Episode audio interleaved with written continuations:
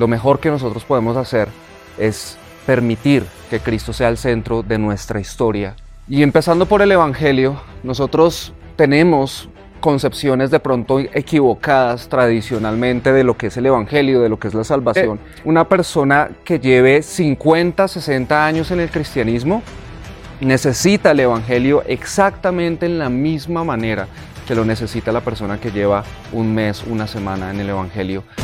Hola, bienvenidos a este nuevo fotosíntesis de esta semana, una píldora de luz que se convertirá en energía. Cerramos otra semana de fotosíntesis con nuestro amigo el pastor Andrés Mach tremendos principios que nos ha dejado en cada episodio. Y hoy comenzamos una nueva semana en la serie Friends del mes de septiembre.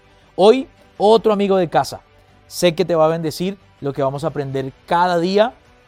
Vamos a empezar esta semana con el pastor Juan Barrera.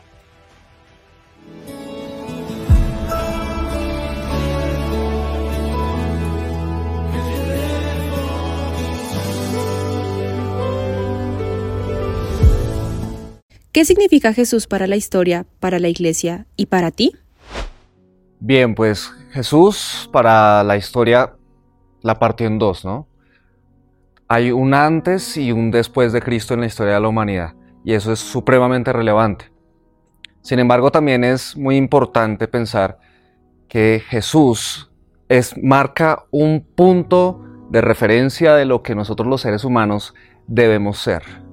Pero no es solo un ejemplo de lo que debemos ser, sino que también es la única posibilidad para nosotros los seres humanos de llegar a ser lo que debemos ser. Entonces, sin duda, todos los seres humanos necesitamos prestar atención a las palabras de Jesús y tener los ojos abiertos a quien Jesús fue históricamente, porque eso sin duda marcará también un antes y un después en nuestras vidas. En cuanto a la iglesia, va mucho más allá. Jesús es el fundamento, la base de la iglesia. También es el centro, el núcleo, el corazón de la iglesia. Pero también es el norte, es decir, la meta, el objetivo de la iglesia. ¿Cómo entiendo yo eso? Yo pienso que la predicación en la iglesia, la enseñanza en la iglesia debe apuntar a Cristo siempre. Cristo debe estar en el púlpito, Cristo debe estar en los salones, Cristo debe estar en las casas. Y también la música, por ejemplo, la música, eh, yo soy de los que piensa que las canciones deben hablar de Cristo, porque Él es el todo para nosotros. Entonces, eh, creo yo que todo lo que hagamos como iglesia debe eh, ser por Cristo, debe ser por medio de Cristo y debe ser para Cristo. Y pues finalmente en cuanto a mi propia vida, podría decir que Cristo es mi vida, mi camino, mi verdad. Cristo es mi buen pastor, Cristo es mi puerta, Cristo es eh, mi pan, Cristo es mi agua, Cristo es mi resurrección, mi principio y mi fin todo es para Él, todo se lo debo a Él.